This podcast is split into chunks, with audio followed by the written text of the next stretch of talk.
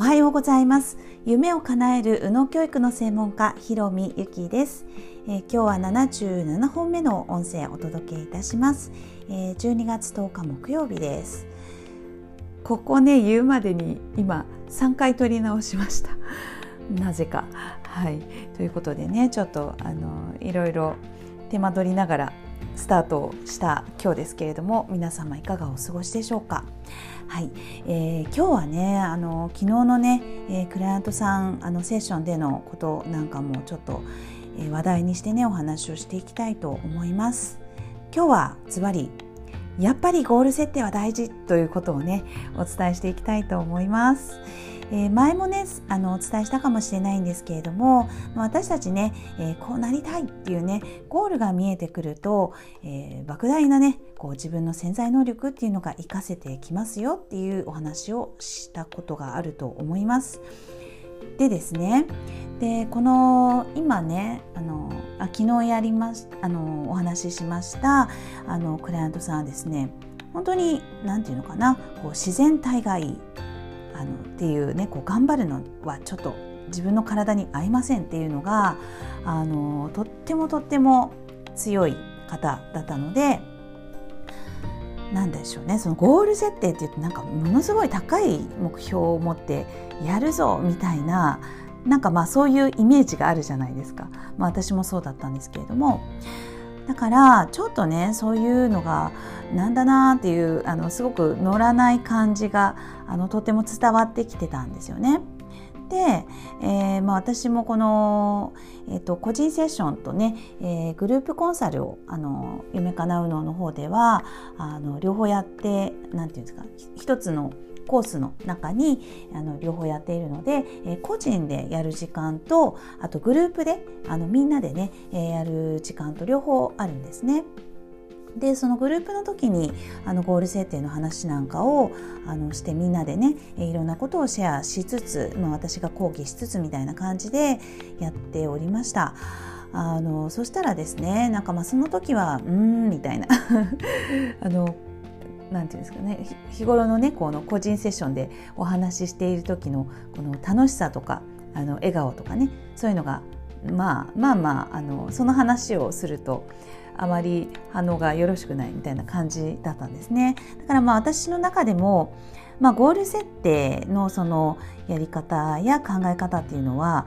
まあ、その人のタイミングや個人差あのあるのかななんてあ、まあ、緩やかに私も見守っていたんですよね。あのそんなゴリゴリねゴールはゴールはみたいな感じでやることもなくですね、えー、そのクライアントさんのまあ、赴くままにっていうところから少しずつあの違うところもあの視野にねこう見せてあの見ていただけるような形にしたりっていう中で、えー、そのね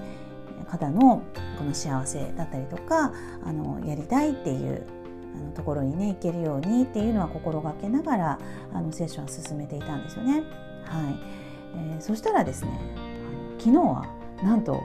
あのご自身でねもうすごいゴール設定寄りな考え方で、えー、いろんなことを進められてたんですね。すごいなと思って。はい、で、えーまあ、具体的なねお話をしますと、えー、その方はねそのクライアントさんは、まあ、とにかく安心感っていうのがキーワードなんですよね。えー、自分自身も安心して、えー、暮らしていきたいし安心できる人たちとつながっていたいしもうとにかく安心って最高だよねっていう感覚をあの持たれていてそこも目指しているっていう感じだったんですよ。一方旦那さんはあの結構あの頑張り体質で、えー、そんな甘甘いこと言うなみたいなあの結構相反する感じだったんですよね。でまああの安心感を持ちながらも、えー、その旦那さんね、えー、この頑張れ頑張れってやっている旦那さんをまあ温かく見,、ま、見守るんだかあのただそばにいるんだかっていう感覚でねあの一緒にいられてでもたまにその、えー、お前も頑張れよみたいな感じの圧が怖いと。なんか居づらいみたいなことも感じられていて、えー、でもあの旦那さんはすごく深いところでは大事なあの、ね、自分の何かをこう見せてくれる。すごくあの違うからこそ大切だということは分かりながらもまあこのね、え、日常だったり表面っていうところでは、まあ、怖いなとか言いづらいなとかうるさいなとか、まあ、いろんなことを感じられてたということなんですよね。ですがやっぱりね、えー、その私のクライアントさんはやっぱり、えー、この旦那さんを安心の渦に包み込んであげたいっていうそこにねあのたどり着いたんですよね。えー、やっぱ怖いとかあのこの人はどうどうやっても変わらないとかっていうような思いではなくもう本当にあの安心感でこの人を一緒に包んであげたい的なね、まあ、そうは言ってないですけれども、えー、そんな感じで、えー、やっていたんですよ。そしたらあの何度ですねそこをゴールにしたらあのそれまでね旦那さんがあの経営をされていらっしゃるからそのお金お金みたいな利益利益みたいに言っているものっていうのがあの本当にねあの嫌だったみたいなんですよね。それによって、えー、みんながこう居づらくなったりとか自分もねなんかこうすごくあのギスギスしたりっていう影響を受けてるわっていうようなのがあったんですけれども、まあ、今はねその安心になるための一つのツールが彼にとってはお金であるっていうふうに見てみたらじゃあそれもあの安心できるための一つのツールならっていうので、えー、その利益を出す、えー、そのね会社をもっともっと反映させるというものに対して、えー、一歩引いた目で、えー、見ていたあのではなくね、えー、ご自身がまさに、えー、本当にねこの右脳や、えー、潜在意識っていうところを使った経営方法みたいなものを結構編み出されていらっしゃってですねなんかもうすごいなと思ったんですよ。まあ、そこまで話しちゃうとねちょっとあの話が取り留めもなくなっちゃいますから、まあ、今日はねだからその自分の、えー、大事なものっていうのがゴールが見えるとですねそのやらなければいけないハフトゥーの部分っていうのは本当に点であってあのあこれやるのねやるのねっていうようなあの当たり前になるということを、まあ、本当昨日のね、えー、彼女のキラキラする、えー、話っぷりからまあ客観的に私もなるほどってすごくあの納得したんですよね。はいまあ、もちろんねあの今みたいな話っていうのは、えー、その夢かなうののところでのあのグループでのねその講義でもお話ししてましたし、まあ、私もなんとなく捉えてます自分のね体感レベルでも捉えていたんですけれどもねやっぱりねこうやってあの姿を見たり、えー、伝えてもらったりするとまたまた私の中にもすごく腑に落ちてね、えー、すごいなって思ったんですよね。だからなんかやっぱりえーまあ、私もねこう仕事でセッションっていうのはもちろんしてはいるんですけれどもなんかね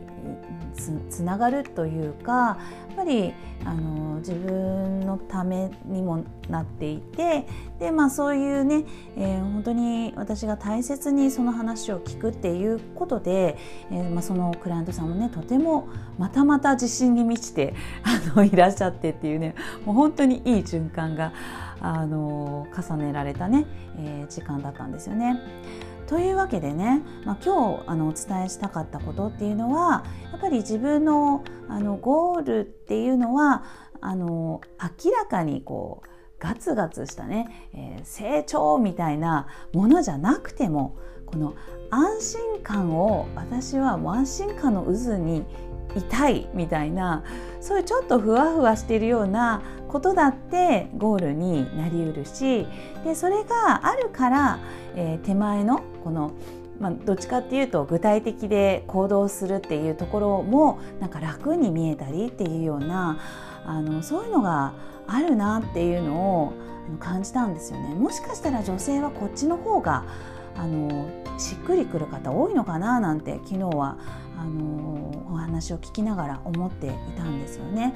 ですから、まあ、皆さんもねこうなりたいとかあの夢とか、まあ、そういう話を聞くとちょっとゾゾゾッとするわっていう方はですね、え全然そのゴールっていうのは、え、全然ふわふわ系でもあのまあ、あのそこからね、え、具体例にしていくっていうことが見えてくれば何らね、え、問題はないのかなっていうこと、まあ、抽象的なね、えー、概念世界観っていうのを持つのってはすごい大事なのでね。あの抽象から具体にしていくっていうのがあのやっぱりね、え現実世界では必要にはなってきますのでその辺もね、えまたあの人にねお話ししたりっていうところで、えやっていくとすごくあの楽になると思います。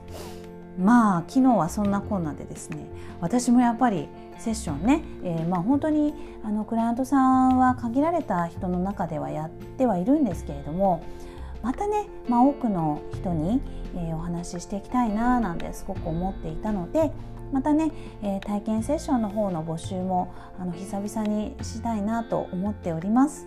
えー、興味持ってくださった方は是非、えー、一足先に LINE の方で、えー、やりたいですっていうようなお声かけていただけたらとても嬉しいです。そしてですね、えーとまあ、今月はね、えー、いろいろ、まあ、私の方でも下準備するものがありまして、まあ、皆さんにっていうところではないんですけど LINE とかね、えー、メルマガっていうところで、えー、直接つながるという形にはなるんですけれども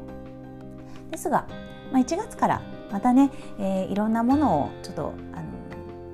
何ですかこの定期的なあの動きっていうのをあのもうちょっと変えていって、えー、イベントもね、えー、増やしていったり決めていったりしたいなと思っています。今ねいろいろあの練り中なので楽しみにしていてください。はい、えー、今日もね最後まで聞いていただきましてありがとうございました。素敵な一日をお送りください。ひろみゆきでした。